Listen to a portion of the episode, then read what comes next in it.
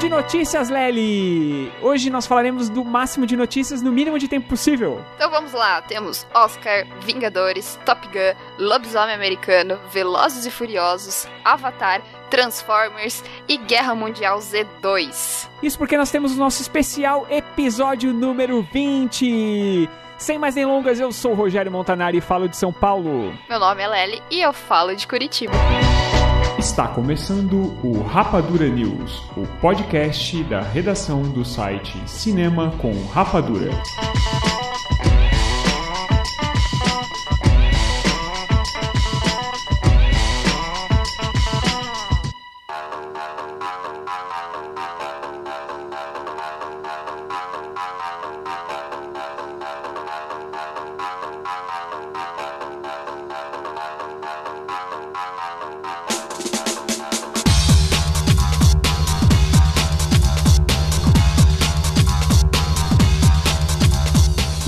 Ar o Rapadura News, trazendo muita informação sobre o cinema e estreias da semana. Mas hoje nós temos muita notícia e um tema especial. E... Como é o nosso episódio de número 20, a gente vai fazer a nossa lista maravilhosa, que nem a gente fez lá no episódio 10, vocês lembram? Que a gente falou de filmes da infância, Rogério? Você lembra? Opa, como, como esquecer, não é verdade? Muita emoção envolvida. Muita, nossa, total. Então vamos começar que hoje tem muita coisa. Vamos.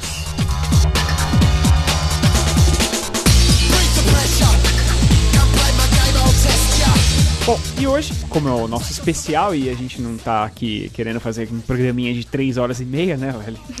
Que né, haja ficar escutando assim a nossa voz o tempo inteiro. Acho que a sua do pessoal gosta e tal, mas a minha, 3 horas e meia, acho que os caras vão ter um treco, né? As pessoas vão ter umas 5. Então a gente vai dar uma corridinha com as notícias. A gente vai fazer uma espécie de giro de notícias. Esse mesmo que você já conhece, lá do Caio Moura, que é tipo uma coisa bem rapidona, só que lá ele dá uns berros e uns gritos e uns ch- chute na mesa, porrada. A gente não vai fazer isso, não é verdade, não é verdade, Lely? Não. Mas a gente não pode deixar de falar as notícias, não é verdade? A gente pode fazer um especial. A semana passada a gente já fez um especial de trailers. Então, se a gente não falar das notícias hoje, o pessoal fala, ué, caramba, esse podcast não era de notícias? Então a gente vai falar aqui rapidinho sobre as notícias mais quentes dessa semana, certo, Lely? Sim. E a gente vai começar com Oscar. Oscar, já Oscar. Sim, gente, já Oscar. Bom, o que aconteceu essa semana? A Academia de Artes e Ciências Cinematográficas que é a academia que compõe o Oscar, né? Ela divulgou uma lista essa semana com os novos convidados. Tipo, desde o ano passado a gente já tá vendo muito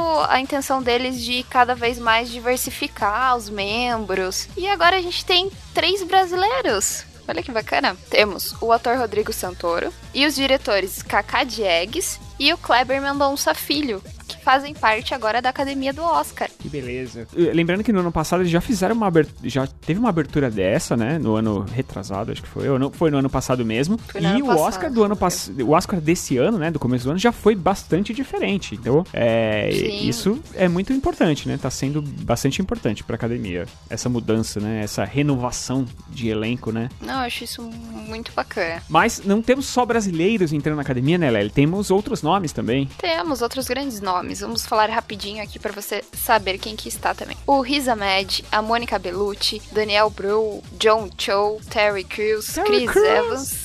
É. Chris Evans, Gal Gadot, Gal Gadot.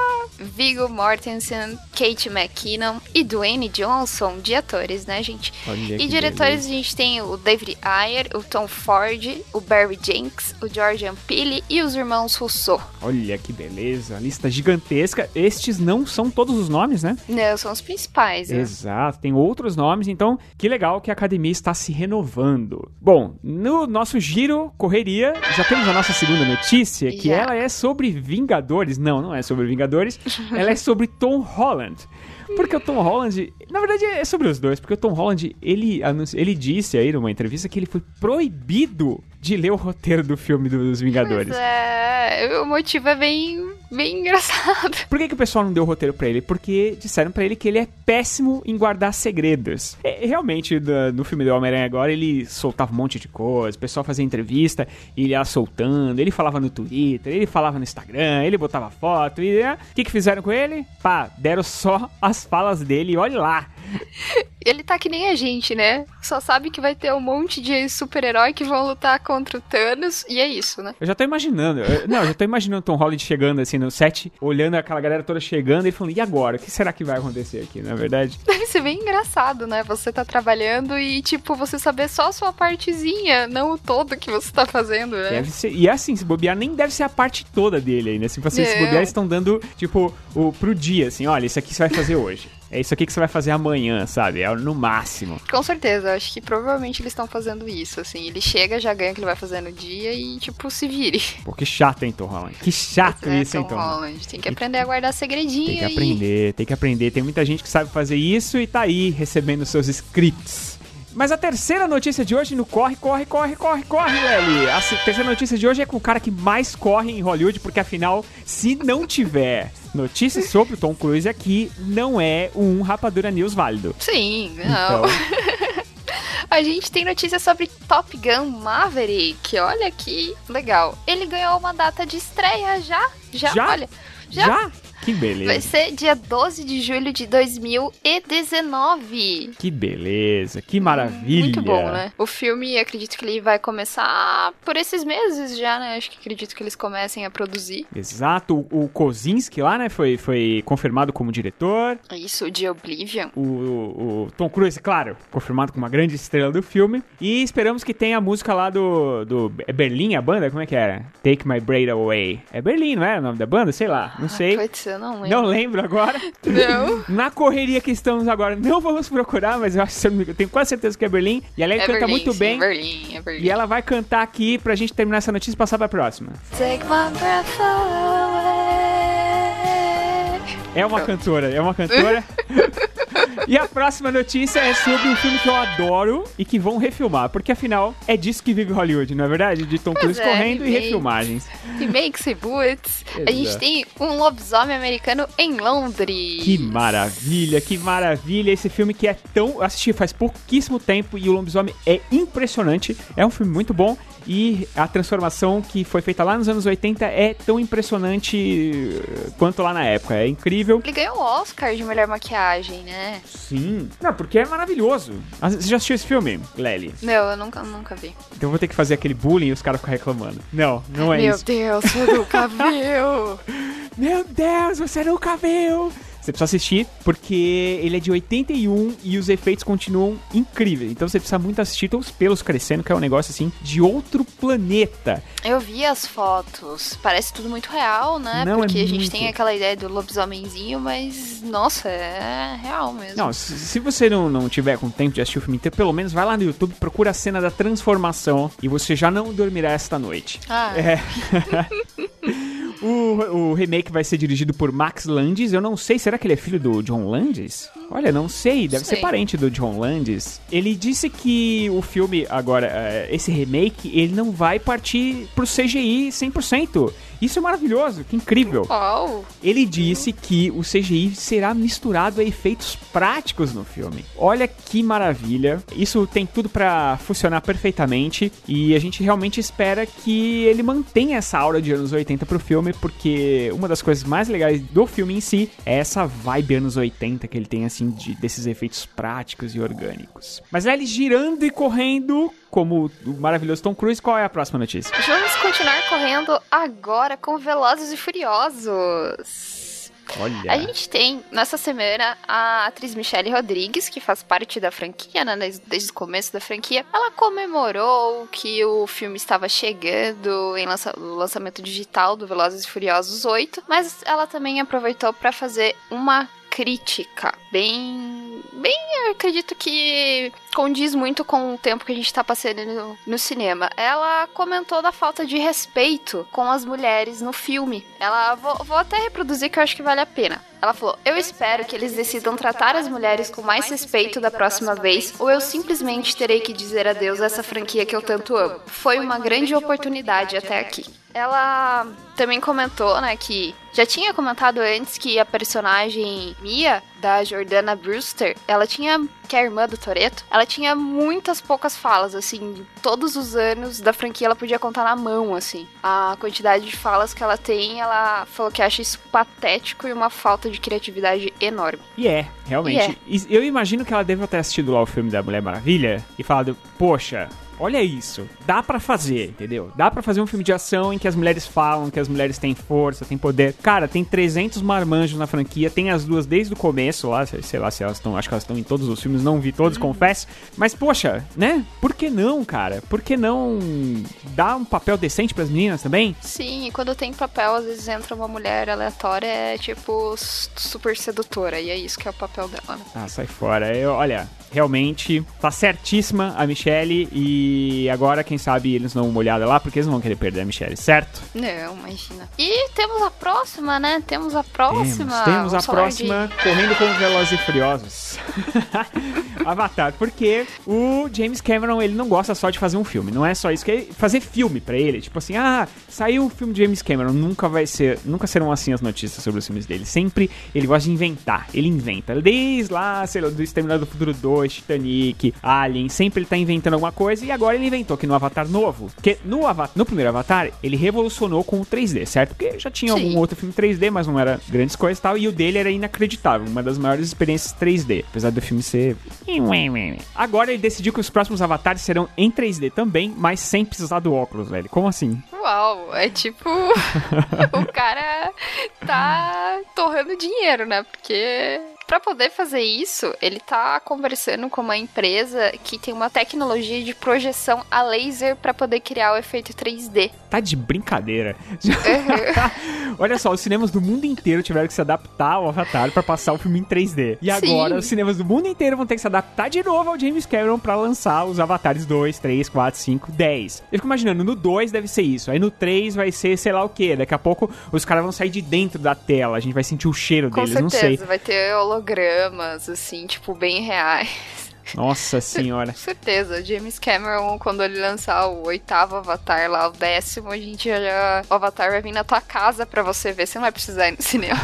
Exatamente. Não, James Cameron desistiu de ser diretor de cinema. Agora ele é um inventor do cinema e ponto final. Mas isso é bom, porque as Com tecnologias. certeza. Tirando o 3D, que ultimamente a gente assiste os filmes cada vez mais escuros, né? E sem graças. Pois é. mas ele já inventou muita coisa legal, então a gente tem que dar esse crédito pra ele e já estamos aguardando. E Lely, qual é a nossa próxima notícia? Transformers, Transformers. Aí, né? Tá aí o Transformer já. Tá aí, tá aí. aí. E a gente vem aqui com uma notícia spoiler, né? Notícia barra spoiler daqui. Cuidado, cuidado, gente. Cuidado, gente. Você que não assistiu o filme, não quer surpresas, cuidado que agora a gente vai falar de spoilers. E o spoiler é Onde anda Sam Witwick, que é o personagem do Shia LaBeouf, que a gente vê lá desde o primeiro Transformers até quando houve a troca de personagens principais lá no Transformers A Era da Extinção, que passou a bola pro Mark Wahlberg. Bom, agora a gente vai te contar onde que anda o Sam Witwick. Durante uma cena lá do Transformers O Último Cavaleiro, o personagem do Anthony Hopkins, ele tá contando a personagem da professora Viv- Vivian sobre os ancestrais dela. Ele diz que ela é a última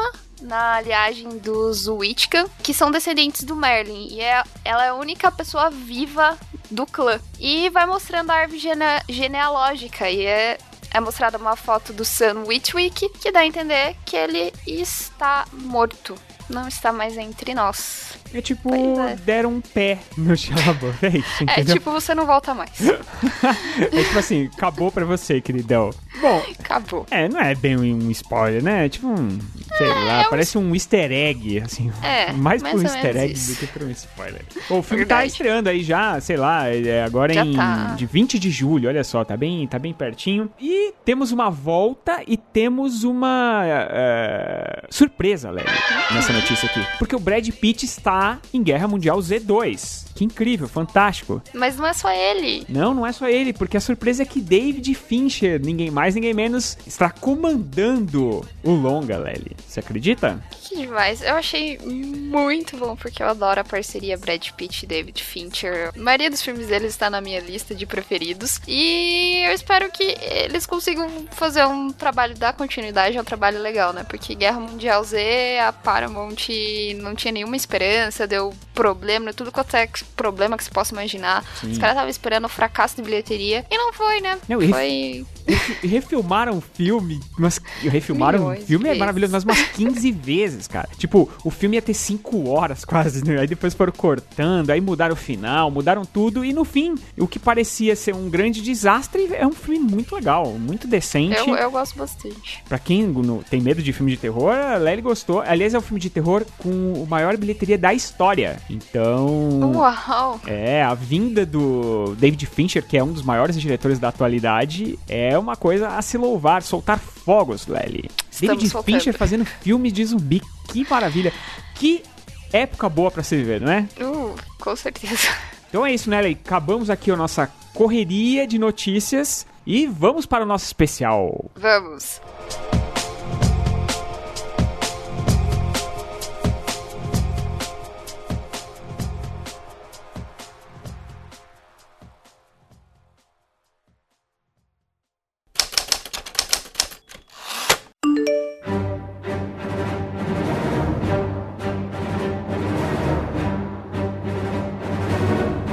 Temos agora a nossa lista especial do Rapadura News número 20. Sim! E o assunto escolhido para a semana, a gente escolheu um assunto, depois mudou e acabou indo. E a gente acabou num assunto aqui que a redação adorou, que é que são, na verdade, os maiores vilões da história do cinema, Lely. Olha só. Uau! Quem, será o, uau, quem serão uau, os uau, top vilões aqui pra gente, aqui no Rapadura News? O pessoal da redação voltou. Uh, inclusive, os votos deles estarão lá na, na, na, postagem desse podcast. Então, se você quiser saber como as pessoas votaram lá, o pessoal da redação, todo mundo que votou, eles estarão lá bonitinho, é só entrar no Cinema com Rapadura, na postagem desse podcast, e você verá a votação de cada um dos participantes, certo? Certo. Vamos começar com a nossa lista, Lely? Vamos, vamos. Eu tenho menções honrosas aqui. Então faça suas menções, menções honrosas. honrosas. Eu tenho várias. E aí talvez as menções honrosas já seja meio que um spoiler das minhas escolhas, porque as pessoas vão dizer: E como assim esse não? Como assim esse não? Como assim esse não? Mas. Mas eu tenho um motivo. Na verdade, tem um motivos. É, existem muitos vilões assim, que eles são tão bem resolvidos, bem feitos, interessantes, que a gente acaba torcendo por eles, certo? Então, Sim. estes eu cortei da minha lista. Então, todos os vilões, você fala, você torce por eles? Eu, eu falei, não, esse cara, ele é um vilão muito bem construído tal, não sei o que, mas ele acaba se tornando quase até um anti-herói, né? Porque você tá torcendo por ele ali. Sim, a minha tem anti-herói. Tá vendo? A sua tem, a sua tem. É, na, então, vamos lá. Começando com os queridos, eu coloquei queridos e odiados. É, nos queridos Boa. tem um que as pessoas vão cair para trás agora. Hannibal Lecter. Silêncio dos Inocentes. E franquia, né? Toda a franquia dele franquia lá. inteira. É, ele acabou ficando aqui porque ele é muito querido. A gente torce por ele. Quando ele tá lá mor mordendo os policiais lá e batendo com o cacete, você tá lá. É, faz mais, é isso aí, pode vai. mesmo. É, Darth Vader, né? Pô, Darth Vader, todo mundo ama Darth Vader. É ícone, né? é um ícone, né? As pessoas usam camisetas do Darth Vader. O Hans Landa, de Bastardos Inglórios. Nossa, esse, esse é maravilhoso. É, ele, ele você, você tá sorrindo, você tá se deliciando com as palavras dele. Tem o, o Roy Beatty, do Blade Runner, que é um vilão também, também que todo mundo tá é, com ele, porque ele só quer viver mais, Lely. É só isso que ele uhum. quer. Tem um, um aqui que talvez uh, as pessoas não lembrem, que é o papel do Robert De Niro no filme Fogo contra Fogo, do Michael Mann, que é o Neil Macaulay, que ele é um bandido, mas você tem sempre a, uh, você tem a, perspectiva dele e você tem a perspectiva do policial, que é o Al Pacino. Então, também é um vilão que você acaba torcendo por ele, mas ele é um cara muito inteligente e tal. Tem o Hans Gruber, do Duro de Matar. Quem não gosta do Hans Gruber? É só a Coca-Cola. tem o Bill, do que o Bill, por que não? Né? Que Sim. talvez seja o vilão mais celebrado do, do Tarantino de todos os tempos. Pois é. E tem esse aqui, a galera vai chorar. Esse a galera vai chorar. Coringa, de Batman Oh, Cavaleiro das Coringa. Trevas, que as pessoas amam, mas só que a gente fica o tempo todo hipnotizado por ele, né? Então, Sim. ele é muito querido. A interpretação do, do Heath Ledger, né? É. Você tá colocando. Ou o Coringa como geral. O, o Heath Ledger, mas, mas Heath também Ledger. pode ser o, o Jack Nicholson. Mas eu acho que é mais o Coringa porque é no Batman Cavaleiro das Trevas, que com certeza tá na lista de um monte de gente. Eu sei que da redação tava praticamente a lista de Sim. todo mundo.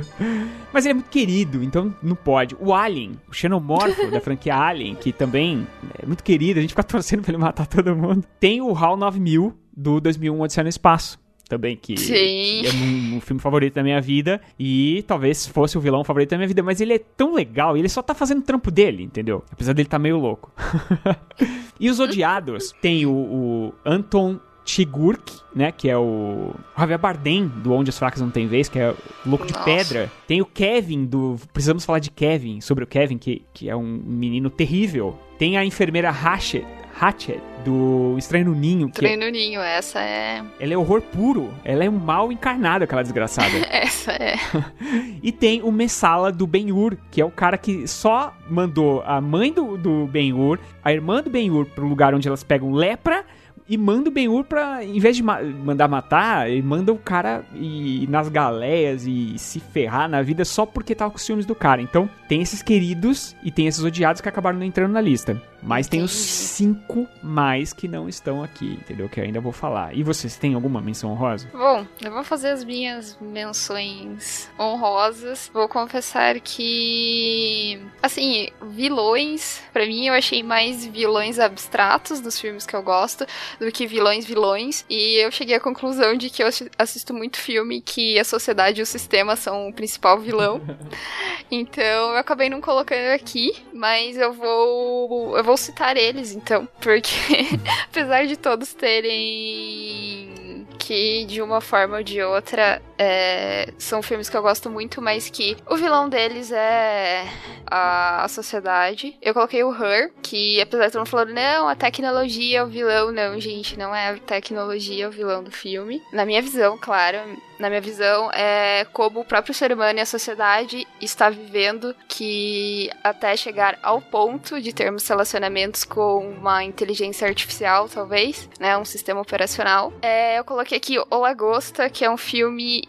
eu acho espetacular a forma que ele trata a sociedade, principalmente a questão de que todo mundo tem que ser um casal pra viver feliz. Eu tenho aqui uma que trata de racismo, mas também tem o sistema como um vilão, que é a outra história americana, que fala bastante sobre um rapaz que é totalmente racista e depois ele passa por transformações na vida e como a sociedade, ele vê que na verdade o problema não é o racismo e sim as pessoas. Então, mais uma vez, a sociedade aqui. E agora eu vou falar dos vilões vilões, que não é sociedade. É, eu tenho o Coringa do Heath Ledger, eu acho incrível. É, eu- gosto bastante. Não riem, por favor. Que é o Pinguim do Batman, do Danny Eu, DeVito. não, eu amo. Eu amo também. Eu acho incrível a interpretação dele. Eu acho incrível, assim. É, eu realmente gosto desse Batman, acho muito engraçado. O Norman Bates, Psicose, acho o retrato muito bom. O Hans Landa, Bastardos Inglórios, como o Rogério já falou, esse eu lembro que esse filme me marcou muito porque nas aulas, nas minhas aulas de cinema, a minha professora fez a gente fazer uma decupagem reversa de várias cenas do dos Bastardos Inglórios. Então eu tinha que escrever todas as falas dele, principalmente da primeira cena, e ficou muito na minha cabeça o sarcasmo e tudo de mal que ele faz é muito bom pra ele. Isso que é o- os contrapontos que eu acho muito engraçado. São esses, gente. Olha só, Lely com, com as suas, seus vilões cabeçudos, digamos assim. Pois é, gente. Não, mas ó, eu vou te falar, vou dar a real pra você aqui, ó. O Pinguim, eh, na verdade, Batman Retorno é, se eu não me engano, eu poderia dizer que talvez o meu Batman favorito, sabia? De todos. Eu adoro aquele filme, acho demais, eu acho que ele tem uma aura bem legal. E o Pinguim, realmente, ele não entrou aqui na minha lista, não sei porquê. Acho que eu vacilei. eu esqueci dele na última hora, mas é um vilão demais. O Danny DeVito destrói. Eu, eu Destrói. acho muito bom porque me marcou muito quando era pequena, assim, tipo, eu via, falava, meu Deus, o pinguim! é muito E ele babava mal. preto, assim, né? Não, é muito, olha assim. É, o jeito, a característica, né, dele, que era aquelas roupas de latex, né? Luvinha de latex. E A ele andava luvinha. daquele jeito, demais. tipo, eu Demais, é um achava isso vilão, incrível. vilão incrível. Vamos pra nossa lista, Lely? Vamos para a nossa lista. Vamos. Quinto lugar, Lely. Quinto lugar, para mim, Fala aí, Rogério. Tubarão. Um pouco mais rápido. Eu posso fazer isso. Vem cá e joga essa porcaria aqui.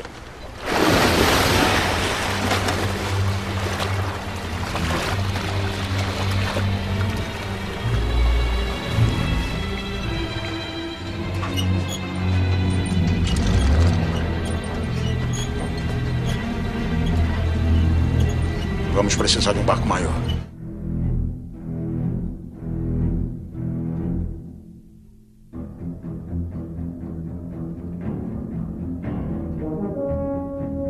O tubarão. Tu, tu, tu, tu. É, a musiquinha. Como é que é? Dum, dum, dum, Dum, dum, dum, dum. Cara, Tubarão, lá o filme de 1975 de Steven Spielberg, que é praticamente o debut dele, né? Ele já tinha feito filme pra TV e esse aqui é o debut mesmo, é como ele ficou muito conhecido. Ele criou o blockbuster com esse filme e ele fez com que as pessoas tivessem medo de entrar na piscina, Lely, por causa do tubarão. Entendeu? Pior que é verdade. As pessoas ficaram com medo de entrar na piscina por causa do tubarão. E o tubarão aqui, por que eu escolhi o tubarão? O tubarão que por acaso se chama Bruce, né? Que era o bonecão que eles levaram pro mar. Primeiro, o Spielberg, ele ia filmar, o tubarão ia aparecer o filme inteiro, ele era um, um robô, né? Um tubarão feito de... de ma- Mecânico, É, né? mecânico, e ele era um robô. Só que assim que eles colocaram ele na água salgada, ele quebrou. então... Não funcionava o, o tubarão, né? E aí o que, que ele teve que fazer? Teve que esconder o tubarão. E acabou sendo a maior descoberta da história do cinema, porque ele escondendo o tubarão, ele deixou o clima de suspense do filme muito mais agressivo. Então todo mundo ficava desesperado. Verdade, só, só sombrinha, né? Você tem a trilha sonora do John Williams maravilhosa, que é praticamente faz parte do vilão, é como se fosse a, a fala do tubarão, não é? Então, você não tá, você não tá vendo ele. Você a câmera é ele e a pessoa tá lá balançando suas perninhas, ele vai lá e arranca. E eu coloquei o tubarão aqui porque ele representa o, o, o Slash, né? O Slasher, o assassino que mata todo mundo. É, ele representa os monstros, que também são outros grandes vilões da, da história do cinema. Então, é, num só a gente tem representação de dois, que é o monstro e o Slasher. Então, pra mim, por isso o Tubarão é um dos maiores vilões de todos os tempos. Na verdade, é o quinto lugar, na minha opinião. E o Uau. seu, Lely? O meu é uma dupla de vilões, é Bonnie e Clyde. Das ist Miss Bernie Parker. Freut mich. Ich bin Clyde Barrow. Hallo, Clyde. Wir rauben Banken aus.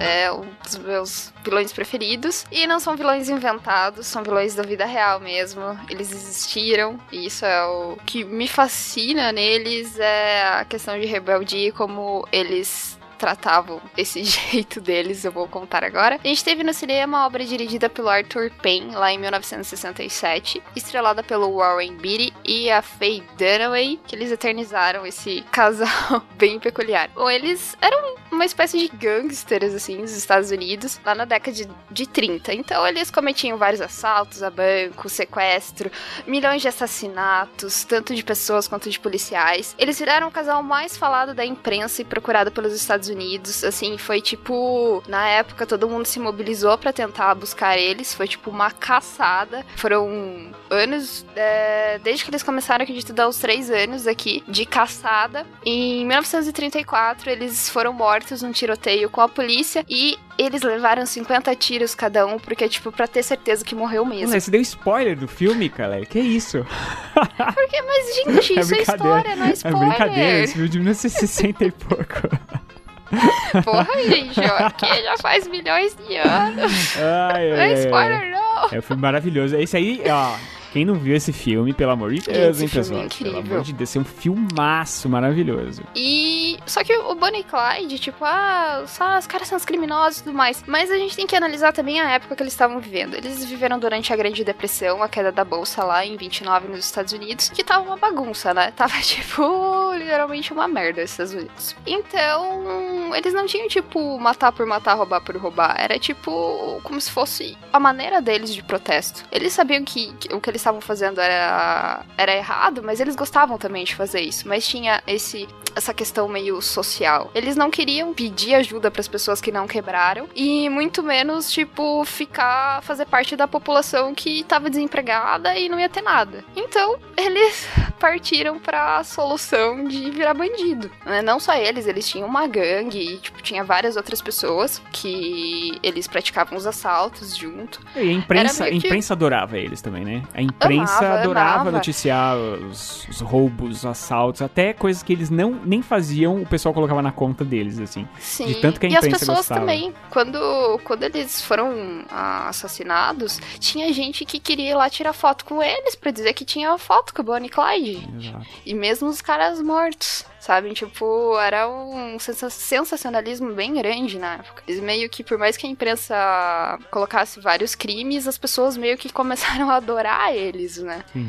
Então, pra mim, assim, é um dos vilões que eu mais gosto. Eu tenho, eu li o livro. Tem também aquele, tem um livro Como a geração sexo, drogas e rock and roll salvou Hollywood que conta a história desse filme e quão eles lutaram pra fazer, porque meio que foi um, um marco, né? A gente tinha um cinema todo certinho, bonitinho de Hollywood, isso aqui era tipo violência por violência, não tinha tipo uma moralzinha no final. Sim, Mesmo porque o, Era- o filme também é, é passado é, pela perspectiva deles, né? O filme Sim. segue eles, eles não são muito vilões. Se você for pensar bem, o vilão do filme é a polícia, né? Mas eles eram é. vilões do mundo real, da- digamos assim, né? Do mundo real, é, exatamente. É, se a gente for ver, realmente, se a gente for ver bem no filme, é, eles parecem mais mocinhos, mas eles, pra mim, são, são vilões do coração. Temos participações especiais, Lely, olha que legal. Sim. Vamos começar hoje com a do nosso querido amigo redator, o Alan. Ele deixou aqui uma mensagem pra gente com os seus três maiores vilões, assim, favoritos da vida. Então vai lá.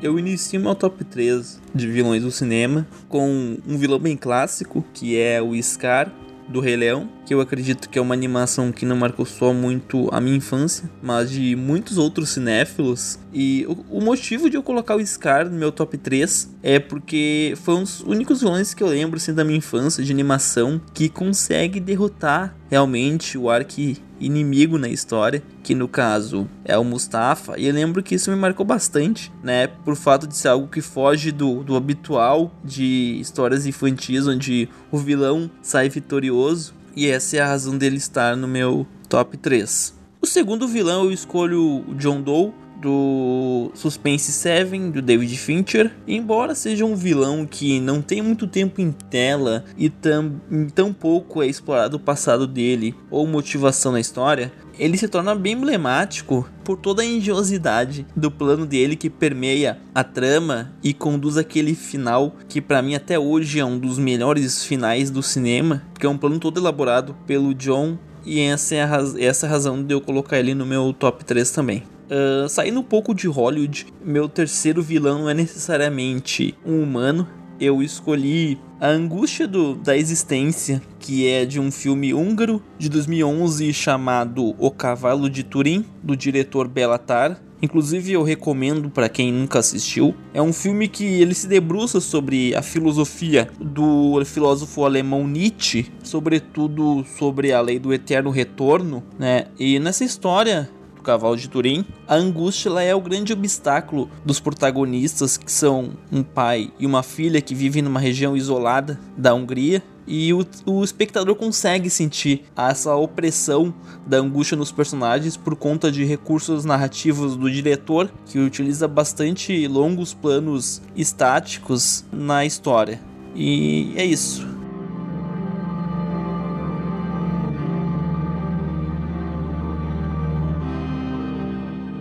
Agora vamos para o nosso quarto lugar, Lely. Olha só, o meu quarto lugar é de um filme que eu adoro. Sou louco por esse filme. É um filme de Guillermo del Toro. Se chama Labirinto do Fauno.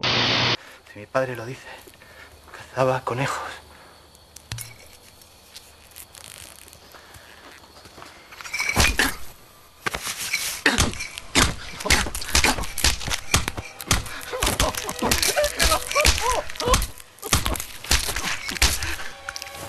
Lo ha matado. Me lo ha matado. Asesino. ¡Hijo de puta!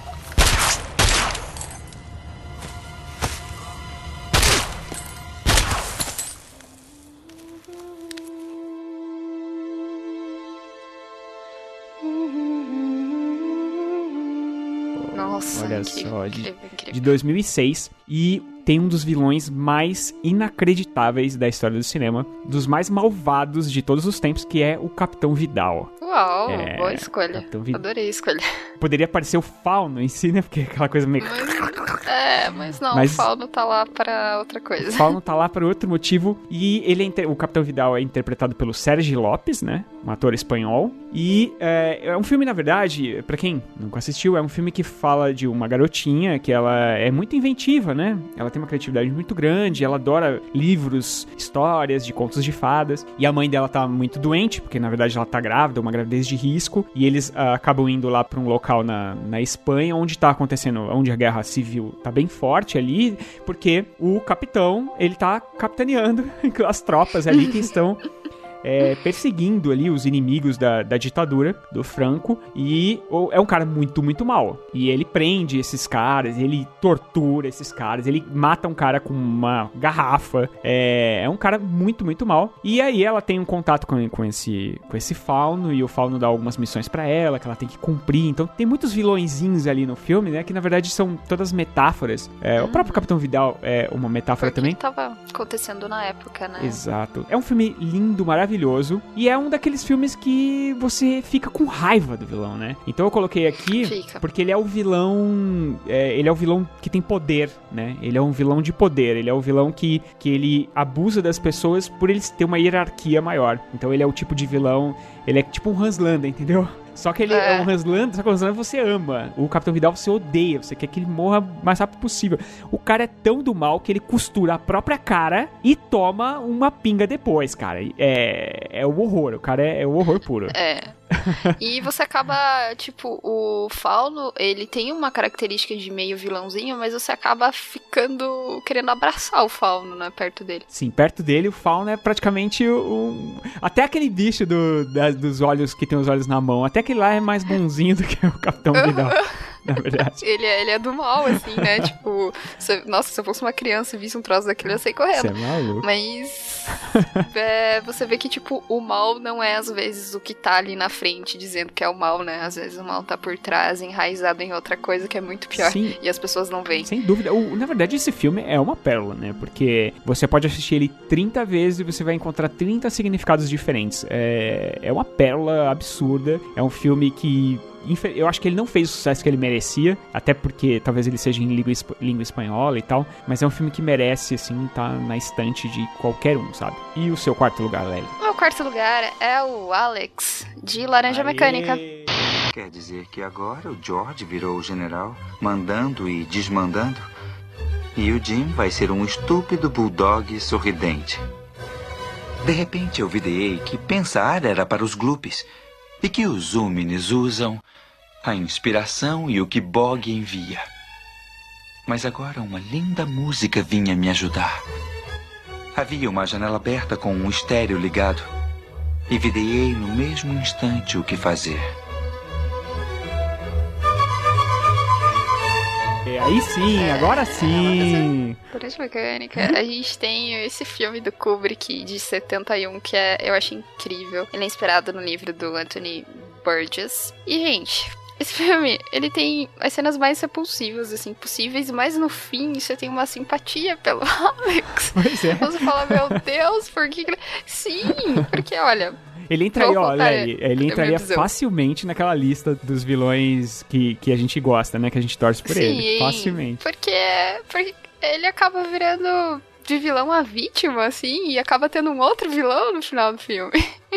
Bom, pra quem não, nunca viu Laranja Mecânica, vejam. Pessoas, se vocês não viram, vejam. Porque além de um- uma história muito boa, a, gente tem o Kubrick. E é incrível a direção desse filme. Então, a gente tem o Alex, que é o interpretado pelo Malcolm McDowell, que é um jovem que ele adora violência adora violência gratuita mesmo. E ele também gosta de música clássica, são os dois contrapontos aqui que eu acho bem interessantes. Ele tem uma ganguezinha que juntos eles vão cometendo crimes, vão espancando pessoas, estuprando mulheres. E tem uma das cenas mais horripilantes que, tipo, a cena é muito boa, mas o que acontece da cena é horrível e você consegue ver a cena. Eu não sei explicar isso, gente, eu não sei explicar esse sentimento. Mas é quando eles entram na casa de uma mulher que tá ela e o marido, eles espancam o marido e estupram ela na frente do marido. E o Alex está fazendo tudo isso cantando Singing in the Rain. Eu sei qual é a sensação. Ânsia, É. nojo, repulsa.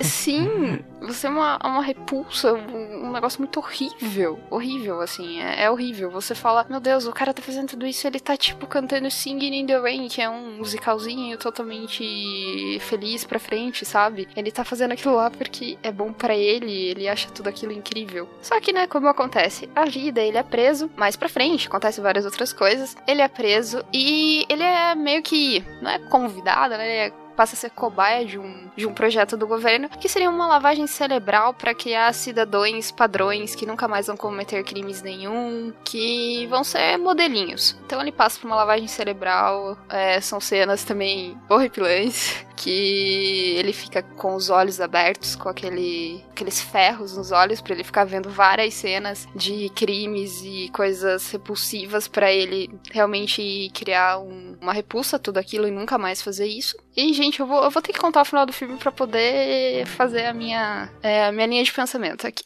E no final do filme, o que acontece? Ele vira um exemplo de bom cidadão. Ele passa por esse programa e ele se cura. Né? Isso do filme, né? Porque o livro ele é um pouco diferente. Mas ele meio que se cura. E a gente passa a ter o sistema criando fantoches e pessoas que vão fazer sempre. ser sempre mandadas. E aí seria qual a liberdade da pessoa? Não que ele fazer cometer crime seja algo bom. Mas daí no final, por isso que eu digo, dei a sensação, mas no final ele acaba sendo uma peça só, um fantoche. Enfim, esse filme é incrível, gente. É um filme também que tem muitas, muitos significados. É difícil, Muitos, é realmente muitos, difícil né? falar dele porque ele parece um filme simples, mas se você der uma segunda olhada, você vai tem, você vê que tem muita coisa ali pra, pra E a digerir. gente tem um filme onde o Kubrick fez erros de continuação de propósito. Não, é, não, nem vamos falar do. Nem, olha, se a gente fosse falar do filme em si, pelo amor de Deus, né? Porque é um. É, nossa, é um dos maiores clássicos de todos os tempos. E o Kubrick, né?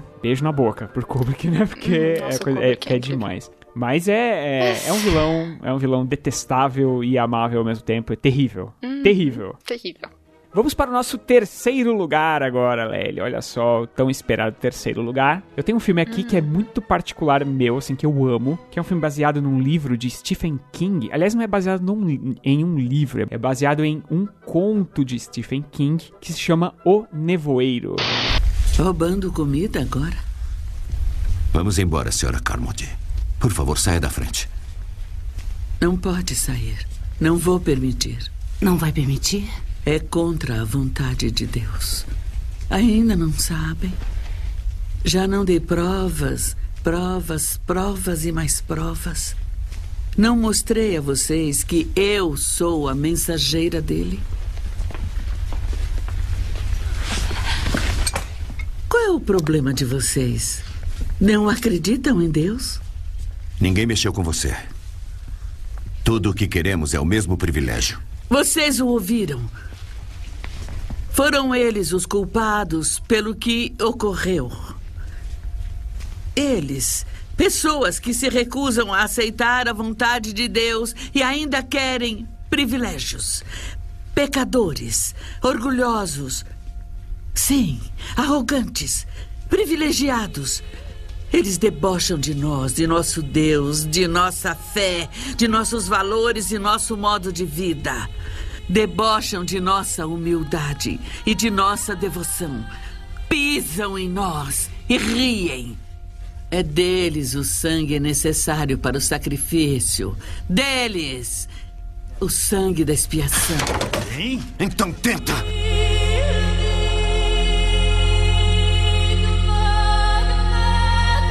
É de de um filme de 2007, dirigido por Frank Darabont, que é o melhor diretor que adapta filmes de Stephen King. Todos os filmes de, de livros de Stephen King que ele adaptou são ótimos, né? Tem Um Sonho de Liberdade, tem o, o é, A Espera de um Milagre, tem esse O Nevoeiro. Então, é um cara que sabe muito bem adaptar o Stephen King. E uh, o grande vilão desse filme, você pode pensar, são os monstros que vêm lá do, sei lá da onde, que dominam o lugar, e aí por isso que tem aquele nevoeiro e as pessoas ficam presas. Porque o acontece no filme é o seguinte: de repente é, tem uma tempestade, né? Começa uma tempestade, e aí no dia seguinte é, começa uma, um nevoeiro, baixa sobre a cidade, e as pessoas não conseguem sair, porque é um, um nevoeiro muito denso, e todo mundo que se aventura é, a sair na rua acaba morto por monstros que estão ali escondidos. E várias pessoas ficam presas dentro de um mercadinho quando esse nevoeiro baixa. E aí elas têm que acabar convivendo entre si. E aí você pode pensar que os grandes vilões são os monstros. Não, o grande vilão está dentro do mercadinho, que é a Miss Carmody, que é uma personagem interpretada pela Marcia Gay Harden, que é ela é uma louca religiosa.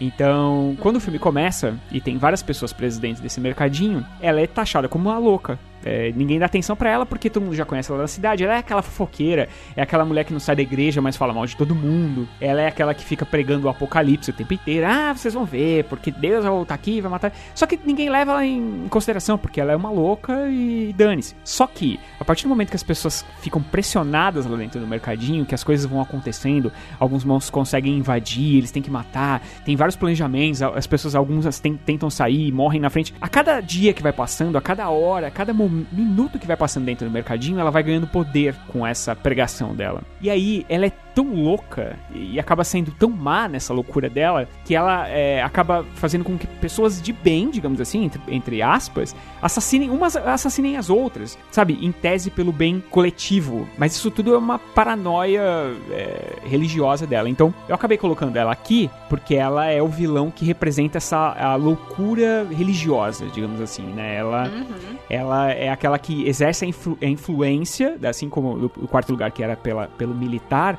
aqui é pela religião. Então é aquela pessoa que ninguém dá nada para ela em um momento, mas de repente no momento seguinte. É, eu posso dizer aqui, é, tem uns bolsos ou alguma coisa que acho que o pessoal vai entender. É, é esse cara que, tipo, fala, fala, fala. Um, um, dois anos atrás ele era nada e de repente ele vem crescendo. Então ele é mais ou menos uhum. esse tipo de vilão. Aliás, é a um Miss. Problema, né, é um problema seríssimo. Então, por isso, no meu terceiro lugar é a Miss Carmody e o seu terceiro lugar, Lely. O meu terceiro lugar é a Amy Dunn, de Garota Exemplar. Cool girl. Men always use that, don't they? As their defining compliment. She's a cool girl. Cool girl is hot. Cool girl is game. Cool girl is fun. Cool girl never gets angry at her man. She only smiles in a chagrin loving manner and then presents her mouth for fucking. E aqui eu digo que ela não é vilã do filme, que pra mim ela não é vilã do filme, mas ela é vilã dela mesma. Então, por isso que eu coloco ela no terceiro lugar, porque eu fiquei, quando eu assisti o filme, ele é dirigido pelo David Fincher, e a gente tem a Rosamund Pike fazendo a Amy Dunne muito, muito bem. E eu fiquei impressionada com com, as coisas que ela faz com ela mesma para conseguir uma determinada vingança. E o, a vingança dela no final, para mim, é uma das vinganças acho que mais horríveis que você pode ter. Bom, vou contar a história. A, a Amy, ela é uma criança desde pequena famosa porque os pais dela fizeram livros infantis baseado na vida dela, que se chama Amy a, a exemplar, como se ela fosse a melhor criança do mundo, a perfeitinha, a que tem tudo no lugar, é tipo exemplo de vida e politicamente correto. Essa é a personagem da Amy. E que, por ela ter toda essa questão das histórias em quadrinhos desde pequena, crescer assim, ela meio que coloca para ela ser perfeita na vida dela também. Então, por isso que eu acho que ela, ela é a própria vilã. Ela coloca algo para ela que ela acaba se autodestruindo, assim. E ela é casada com um jornalista que ele tá indo bem mal na carreira, só que ele usa o dinheiro dela para abrir um bar e o casamento deles assim, tipo, tá horrível, tá desmoronando chorando. E no aniversário de 5 anos de casamento, ela desaparece. Tem uma cena de crime na casa deles, que aparenta violência, assim. E o filme é essa investigação de cadê a Amy? Quem fez isso com ela? Será que ela morreu? O que aconteceu com ela?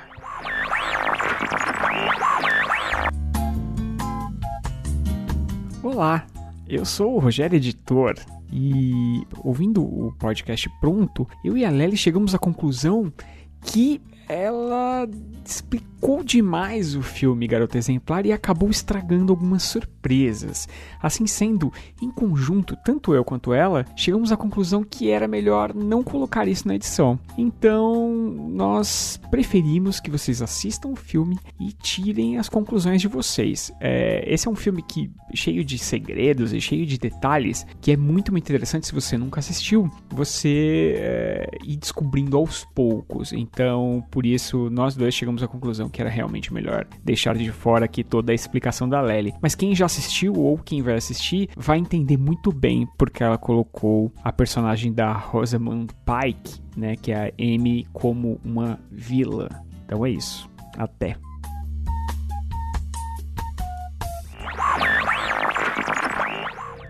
Então, esse é meu terceiro lugar aí, me Dani, de Garota Exemplar. Participação especial chegando aqui. A gente tem a nossa querida editora Ana, que vai falar também sobre quem são os três vilões maiores do cinema para ela. Ana, é com você.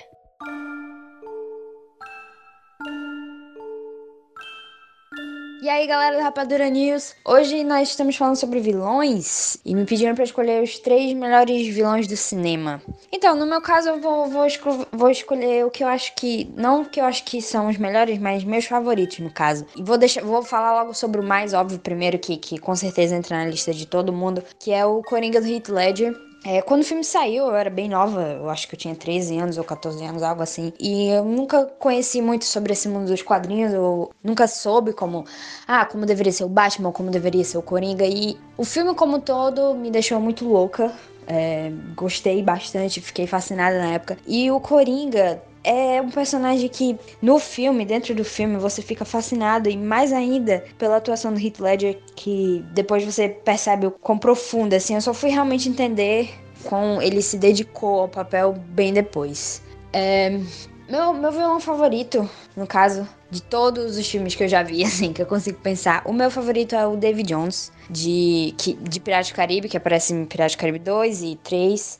Pode ser uma escolha que talvez seja estranha para muitas pessoas, que eu descobri quando eu entrei nesse, nesse mundo de, de conhecer mais é, sobre o cinema que as pessoas não gostam de Piratas do Caribe 2 e 3 e eu acho isso muito estranho, porque para mim são os que eu mais gosto. E, e o David Jones, é, eu acho um, um vilão. A, a história dele eu acho muito, muito bacana, assim, e o fato de que você lá no terceiro, né, que você é apresentado para ele no é apresentado do David Jones no segundo e já é muito bom. Assim, se fosse só, se fosse só aquilo do segundo, ele seria um vilão maravilhoso na minha opinião. Mas o terceiro dá aquela história que é um pouco confusa, mas dá uma profundidade ao personagem. E acima de tudo, o que deixa ele mais completo ainda é a trilha sonora do Hans Zimmer, que é sensacional. Eu indico para você ir procurar o tema do David Jones, que é maravilhoso. É, por último, eu não tava conseguindo pensar em um terceiro é, vilão. E o Rogério disse: Ah, não, você pode escolher, uh, sei lá, coisas abstratas. E então eu pensei no filme Sinais. Pensei, ah, não, posso escolher o ET de Sinais. Mas então pensei melhor. Não. O que eu acho que não pode ser assim, considerado um vilão exatamente, mas um conflito. O conflito de sinais, na minha opinião, é é aquela questão da fé. O personagem do Mel Gibson, ele perde a fé por conta do que aconteceu com a esposa e depois ele percebe é, no, ao fim do filme que tudo tem um motivo. E, e eu não sei se isso fica muito viajoso ou sei lá, muito abstrato, mas eu gosto muito de sinais e para mim toda aquela, aquela situação dos ETs entrarem na Terra e acontecer tudo aquilo e, e o fato de, meu Deus, por que os ETs entram num, num, planeta com muita água se eles não podem ser afetados pela água? Mas aí no final ter toda aquela catástrofe, todo aquele acontecimento para ele perceber que tudo tem um motivo, eu diria que, que o meu terceiro vilão, entre aspas, escolhido seria a luta é, do Mel Gibson entre aceitar que aconteceu aquilo com a esposa e é isso mesmo, e não simplesmente largar da fé por conta disso. Não sei se fica bem abstrato, mas é uma escolha diferente que eu decidi tomar. Valeu, galera!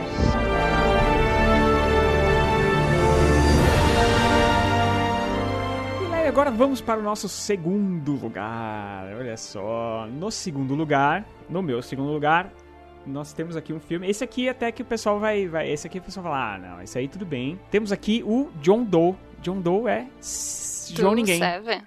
Mas a questão é o que faz com que seja tão especial para as pessoas te ouvirem? Não sou especial.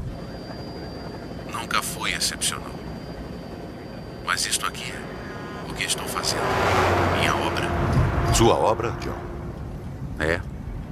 Sabe, eu não. Eu não vejo nada de especial a respeito, John. Não é verdade. É verdade, sim. E o engraçado é que todo esse trabalho. Daqui a dois meses ninguém vai ligar, ninguém vai dar a mínima, ninguém vai lembrar. Ainda não está vendo o ato completo. Mas quando estiver feito, quando estiver concluído, será especial.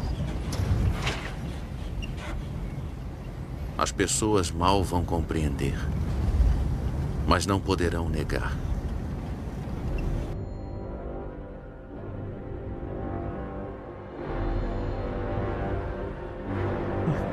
John Doe é João Ninguém, né?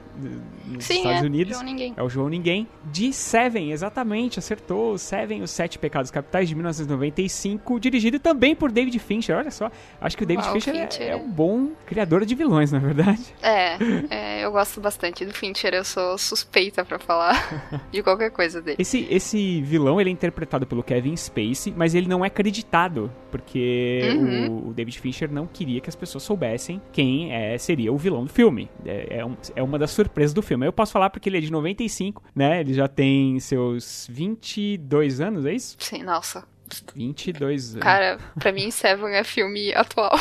Ele já tem seus 22 anos. E o Kevin Pa- Spacey, ele é aquele vilão que ele tem um plano. E isso é muito perigoso. Porque ele é um louco com um plano. A gente eh, poderia dizer também que ele é religioso e tal. Mas eh, você, as partes né, dos escritos dele, lá que o Morgan Freeman normalmente está lendo, você percebe que ele não tem uma coerência religiosa, digamos assim. Ele odeia o mundo, ele odeia o ser humano. Então ele cria um plano todo mirabolante, utilizando os sete pecados capitais, né? Sim. E ele comete assassinatos baseados nestes crimes capitais. Eu não sei se tem alguém que nunca viu, mas o Morgan Freeman faz um policial que tá se aposentando, que já tá cansado de tanta violência no, no dia a dia dele. E o Brad Pitt é, é um investigador novo, né? Que tá chegando na cidade.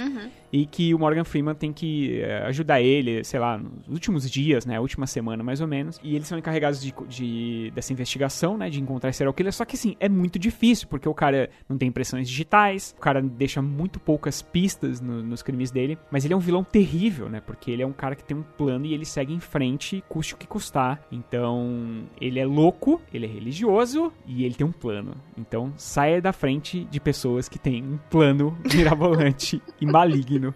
Não é, Lélia? Sim. E qual que é o nosso próximo... Qual que é a sua, seu segundo vilão favorito de todos os tempos? O meu segundo vilão é o Scar do Rei Leão. A morte de Mufasa é uma tragédia horrível. Mas perder Simba, que mal começou a viver, pra mim é uma perda muito pessoal. E é com profunda tristeza que eu assumo o trono. Mas é das cinzas desta tragédia que levantamos para saudar o alvorecer de uma nova era, na qual leões e hienas estarão juntos num grande e glorioso futuro.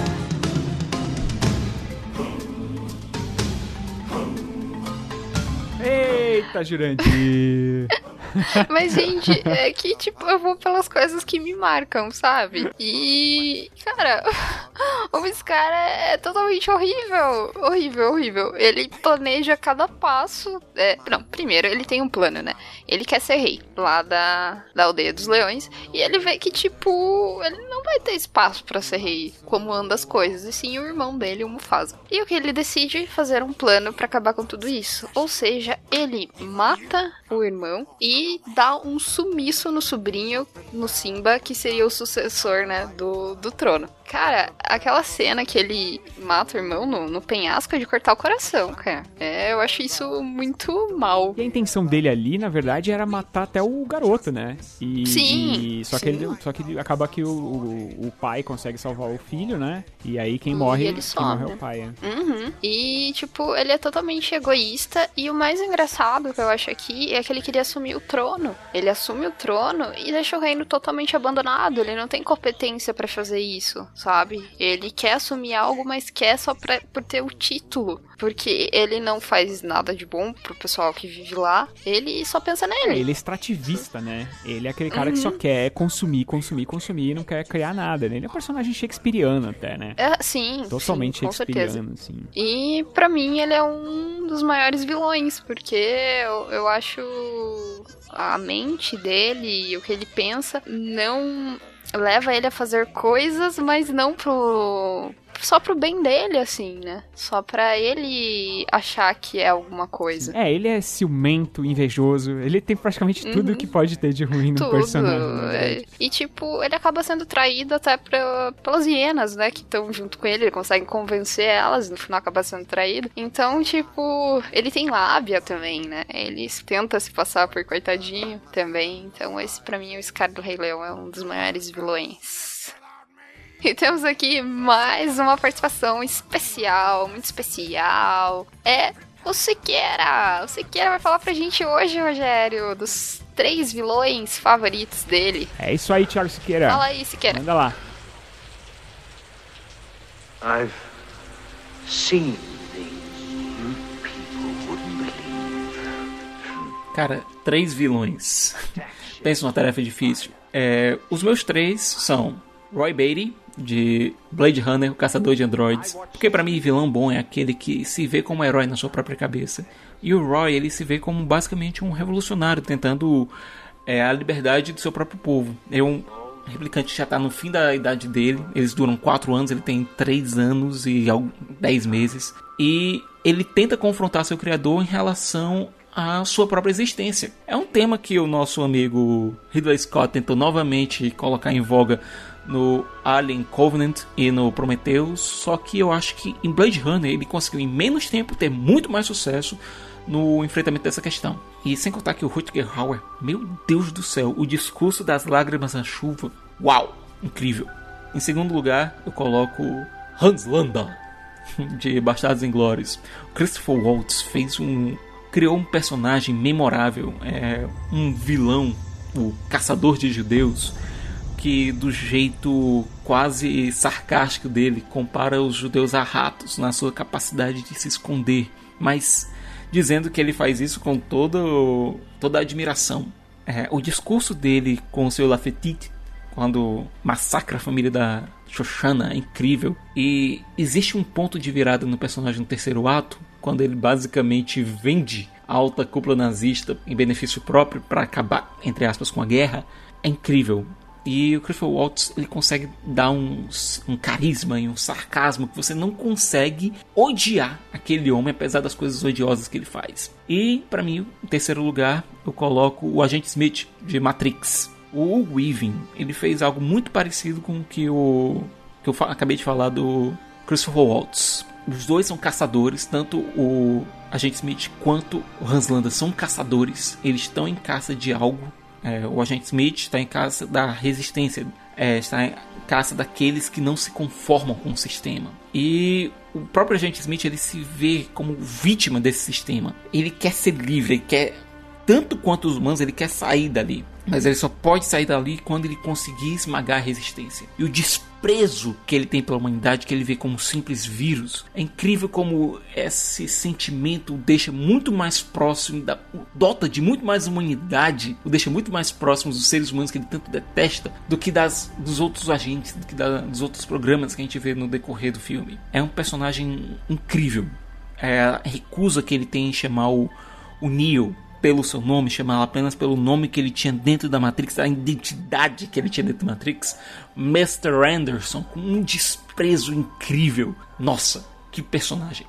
poderia falar aqui de Darth Vader, mas eu vejo Vader como um personagem muito mais complicado do que como um simples vilão. Até por conta das viradas que acontecem com ele no episódio 6. Apesar de que o que a gente viu no Rogue One, aquele sim é o vilão que a gente viu no episódio 4 e no boa parte do episódio 5. Mas do final do episódio 5 pro episódio 6, sem contar os episódios 1, 2 e 3, o Anakin Skywalker se transforma em algo diferente, de um vilão muito além disso. Eu pude falar de Hannibal Lecter, mas eu vejo Hannibal Lecter mais como uma força da natureza. Enfim, essas são as minhas escolhas. Espero que vocês tenham gostado. Tiago Siqueira e até mais.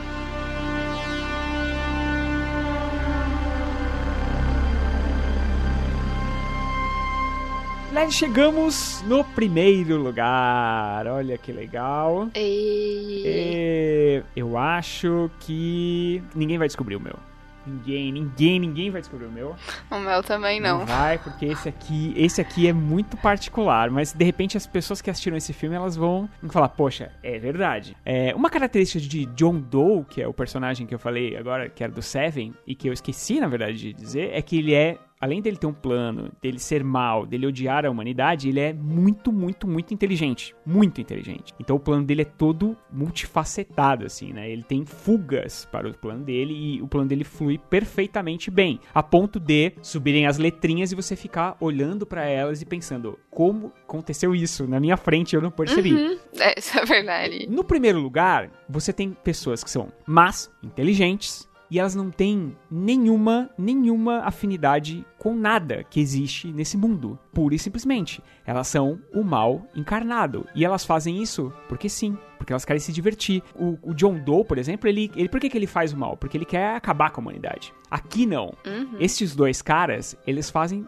porque sim. Porque é divertido. E estou falando de uma dupla de estranhos, que a gente não sabe quem é. Às vezes eles se chamam de Tom e Jerry, às vezes eles se chamam de Beavis e Butthead. Mas eles estão no filme Violência Gratuita. Precisa deixá-lo te ajudar. O senhor não tem opção. O senhor é o capitão do barco. E a palavra do capitão é a lei. Não é? Então o que vai fazer? Quer chamar alguém? Uma ambulância ou a polícia? Eu não vou te impedir. Nem o Tom. Não é, Tom?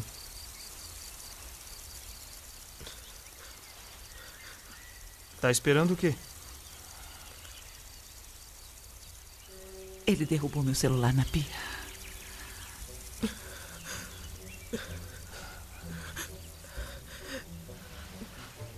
Por que estão fazendo isso? E por que a gente não pode fazer? De Michael Haneke, que por acaso é um filme de 1998, que é em alemão, francês, várias línguas, e depois foi refilmado pelo próprio Michael Haneke é, em 2007 para a língua inglesa, só que é aquela refilmagem quadra a quadra, sabe? É exatamente Uhum. o mesmo filme, não muda absolutamente nada, só que na versão americana tem atores famosos falando inglês, e na, na versão europeia são atores desconhecidos, pelo menos pra gente. Acho que na- nessa versão famosa tem a Naomi Watts, se eu não Tem me a engano. Naomi Watts, tem o Tim Roth e tem um garotinho. E é, na verdade, pra quem não assistiu esse filme, muita gente não deve ter assistido esse filme. É uma família de posse até. Eles estão chegando em casa, é uma casa de veraneio que fica num lago. Eles estão chegando em casa, tal, e eles vão nessa casa, eles estão chegando, eles são meio riquinhos, tal. É um casal com um filho, um garoto. E aí, de repente, tocam a campainha. São do- dois é, rapazes jovens, bonitos, é o Michael Pitt e o Brady Cor- Corbett. Eles chegam lá e falam: Olha, você tem, sei lá, uma xícara de açúcar? E eles estão com uma roupa de golfe, assim, todos de branco.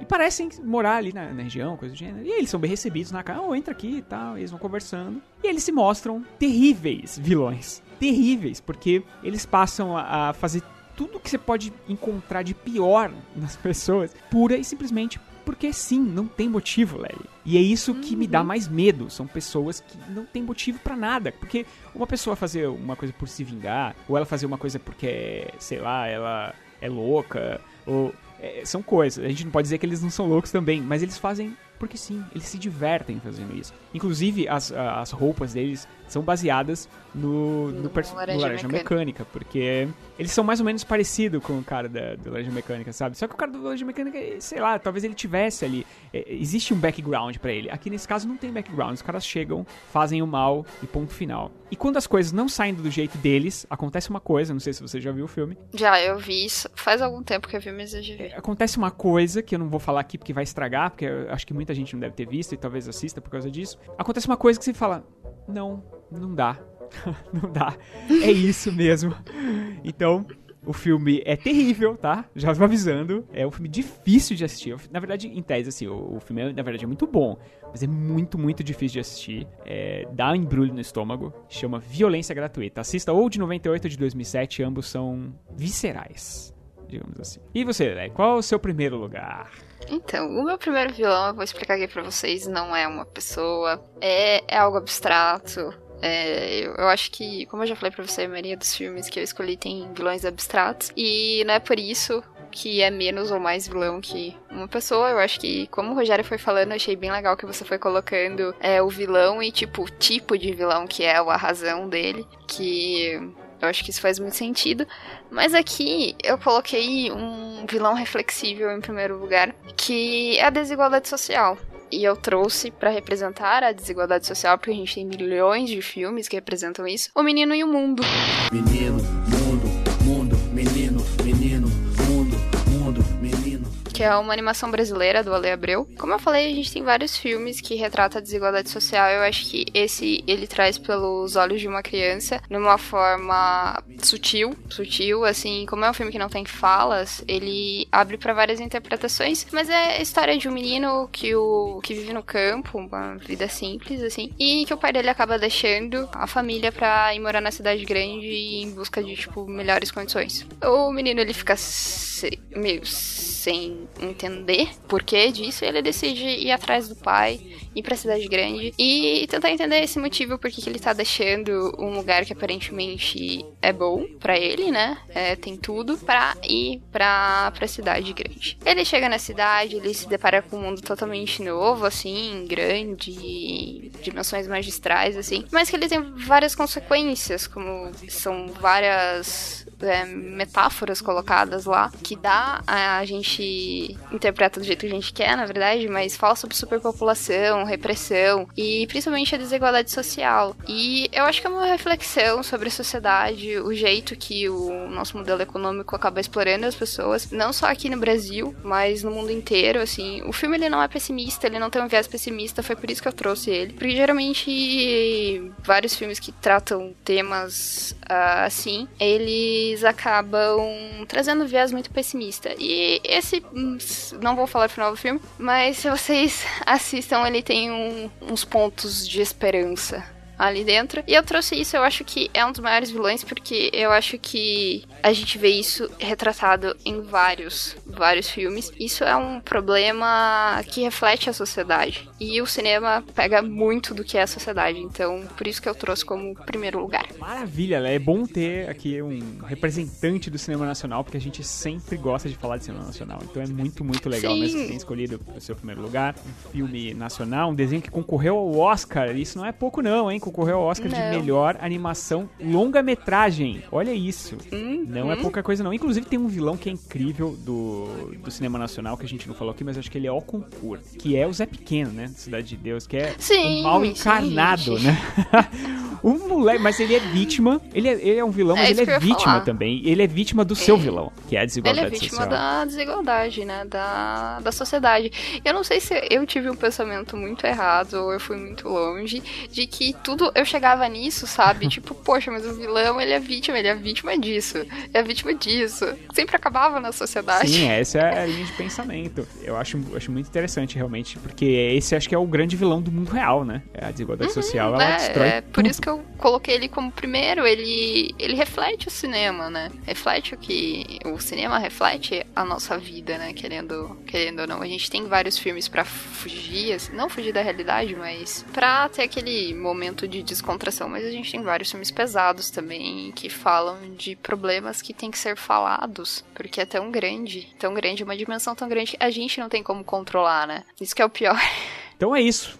Terminamos a nossa lista maravilhosa. Olha só que legal de vilões. Muitos, muitos, muitos vilões bons. Vilões ruins, vilões malvados. E toda a lista, todas as nossas escolhas, a escolha do pessoal do, do, cinema, do site Cinema com Rapadura, os redatores, o pessoal do podcast, todo mundo que participou, nós vamos colocar, estará linkado bonitinho, como a gente já disse antes, ali na postagem desse podcast, certo? E você, ouvinte, deixe pra gente nos comentários o seu top 5 vilões. A gente quer saber também. Exatamente. Por favor, a gente adora ler os comentários de vocês. Então, por favor, nos mande aqui. E é legal porque é, enriquece, inclusive, né, aqui o nosso, a nossa conversa. Vamos para as estreias da semana, Lely? Vamos.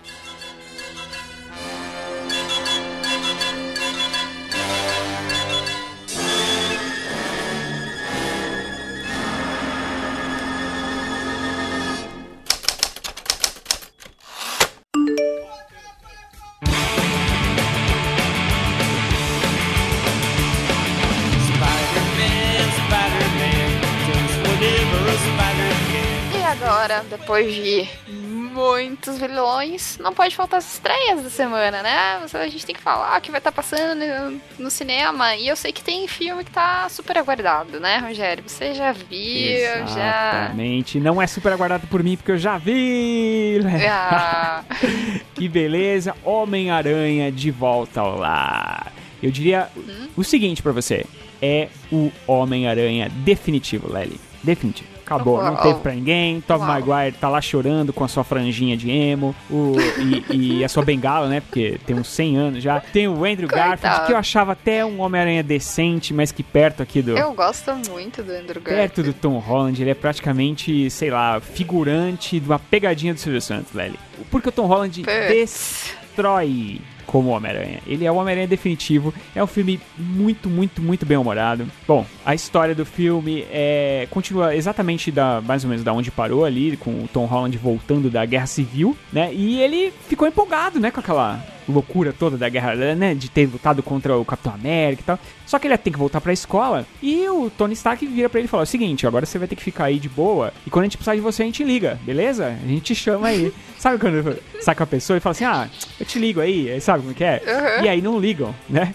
E aí ele fica Óbvio ali não, né? chateado, ele tem que viver ali com os seus, os seus percalços do colegial. Isso que é pra mim a melhor parte, porque você tem muito dessa, dessa vida dele comum, sabe? Como um super-herói vive uma vida comum, né? E como um ga- moleque, sabe? Então. Uhum. Sim, ele tem 15 anos. 15 não? anos. É, é- é- então é muito, muito divertido. É engraçado pra caramba. É, o filme é muito ágil, não- quase não tem barriga. é, você não olha no relógio no meio do filme, sabe? É, é realmente, o, pra mim, o melhor filme de Homem-Aranha que já foi feito. É um filme que passa rápido. Sabe aquele filme que passa rápido? Quando termina, você fala, poxa, já tem duas cenas pós-créditos. Fiquem até o último segundo, porque a última delas é demais. É fantástica, é maravilhosa. E se você não riu nada até aí, porque você é muito mal-humorado, eu duvido que você não vai rir nessa cena final. É, eu não tenho muito o que dizer, não, cara. É, dizer que é o Homem-Aranha definitivo, acho que já traduz todo, Já o- todo o tudo, filme. né? Corram pra assistir, vale muito, muito, muito a pena. Homem-Aranha de volta ao lar. É isso aí, Sony e Marvel. Agora, eu duvido que a Fox não vai olhar e falar: Hum, deixa eu ver o que, que dá pra gente fazer aqui com Quarteto Fantástico. Tá. De repente, um X-Men aqui, outro ali, sabe? Quem sabe, quem sabe, Sei. velho? Olha, olha tô, tô, tô vendo aqui, prevejo É, frutos. A gente sabe que bilheteria dita coisas, né? Então. Não, e, e não só a bilheteria em si, como a crítica tá. Não tem nota baixa pro filme, por enquanto, na crítica. Uhum. Você pode procurar que você não vai achar. Tá, é, todo mundo gostou do filme. É, a sessão que eu saí, o pessoal aplaudiu e a gente tava numa sessão de imprensa. Então, é. Uau. É muito difícil isso acontecer, então. É isso. É, eu acho que não tem por que a Fox não olhar, não, e pensar bem, viu? Sinceramente, porque a Marvel realmente sabe como fazer um filme de super-herói, velho. Mas temos mais, e, e o melhor, temos um filme grande e nacional. Olha que legal. Pois é, a gente tem o soundtrack. Filme que tem o Celton Mello, o seu Jorge, o Ralph Nelson. E é um filme que eu estou esperando muito, muito, muito, muito. A gente já falou dele aqui no Rapadura News que a gente comentou sobre o Celton Mello. E conta a história de Chris, interpretado pelo Celton Mello, que é um fotógrafo que ele tá em busca de um outro significado pro seu trabalho. Então ele, ele decide viajar até uma estação de pesquisa polar totalmente isolada do mundo para tirar autos, autorretratos enquanto ele ouve determinada música. A ideia é capturar as sensações que a música provoca no ser humano. Eu achei isso incrível, eu estou esperando muito para assistir e eu espero que seja muito bom. Vai ser. Tem isso a dizer. Será? eu já fiquei sabendo, já conheci, conheço gente que assistiu, que já teve uma cabine aqui Uhum. em São Paulo, não consegui, infelizmente. E a pessoa disse que é bem legal, bem legal. E que esse negócio da música é, de um- é feito de um jeito muito diferente do que a gente tá imaginando. Muito diferente. Tenho certeza que não é o que você imagina também. É muito Ah, diferente, vale muito a pena. Fico mais curiosa ainda. Eu tô bem curioso pra ver esse filme. Então é isso, essa é a nossa estreia nacional. Então é isso, vá no cinema, assista o Homem-Aranha, mas também vá assistir o Celton Mello e o seu Jorge. O Celton Mello é selo de qualidade, né, Lely? Selo de qualidade. com certeza. Vai, 3, 2, 1, filme ruim de Celton Mello. Eu não também sei não sei. cabeça, Não tem, Lely, não tem. Eu gosto muito dele, então eu sou meio suspeita pra falar. então é isso, né? Acabamos com as estreias da semana. Prestigio cinema nacional, vá assistir o Homem-Aranha, vá assistir o Soundtrack. E temos as nossas dicas, ou não, né, Lely? É, hoje, gente, é programa especial. Como é programa especial, a gente já fala muito, muito, muito, muito. A gente vai deixar as dicas pra semana que vem. A gente volta com a programação normal. Não fiquem tristes. E a gente pode dizer como dicas: assistam os nossos filmes de vilões, se você se interessou por algum. Sim, com certeza. Tem, tem, ó, tem muito. tem- além das menções honrosas, tem os 10 que a gente escolheu aqui. Então tem filme que não acaba mais. Procurem os vilões do cinema. Mas agora chegou a hora dos recadinhos, Lely. Todas as notícias e estresse que comentamos hoje estão disponíveis em www.cinemacomrapadura.com.br e os links estão aqui na postagem para facilitar o seu trabalho. Siga as redes sociais do Cinema com Rapadura, Facebook, Twitter, Instagram, YouTube, que olha, tem muito conteúdo bom, gente. Toda hora tá saindo conteúdo, toda hora, toda hora. E também, para não esquecer, assinem o nosso feed no iTunes ou o feed do seu agregador de podcast favorito. Assim você sabe quando sai um Rapaduras News novinho. E comentem, pessoas. Comentem. Porque nós lemos todos os comentários que aparecem no site ou no nosso Twitter. Procurem, nos procurem nas nossas redes sociais. Elas estão linkadas também lá na, na postagem desse podcast. E nessa semana nós não leremos comentários, afinal é o programa especial, mas na semana que vem nós leremos os alguns comentários e falaremos os nomes das pessoas dos dois últimos podcasts, certo, Lely? Uhum, E agora, para certíssimo. fechar o nosso programa, temos a música da semana. E como vocês sabem, nos episódios especiais nós selecionamos a música em conjunto. E o que é que nós escolhemos, Lely? É Singing in the Rain, do musical, cantada pelo Gene Kelly. Por incrível que pareça, no episódio de vilões teremos ninguém mais, ninguém mais do que Gene Kelly cantando. Ai, meu. Então fica. Então é isso, fiquem aí com Singing in the Rain, sei lá como é que se fala isso, não sei, não. Tá certo. Não. Então fiquem aí com Gene Kelly, com sua música alegre, pro momento triste. Até a próxima semana e um grande abraço. Beijo, gente, e até a próxima. I'm singing in the rain, just singing in the rain. What a glorious feeling, I'm happy again. I'm laughing at clouds so dark up above. The sun's in my heart and I'm ready for love. Let the stormy clouds chase everyone from the place. Come on with the rain, I've a smile on my face. I'll walk down the lane with a happy refrain, just singing, singing in the rain, dancing in the rain.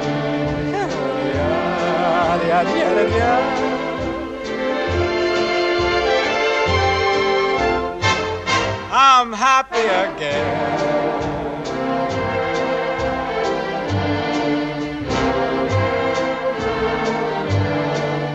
I'm singing and dancing in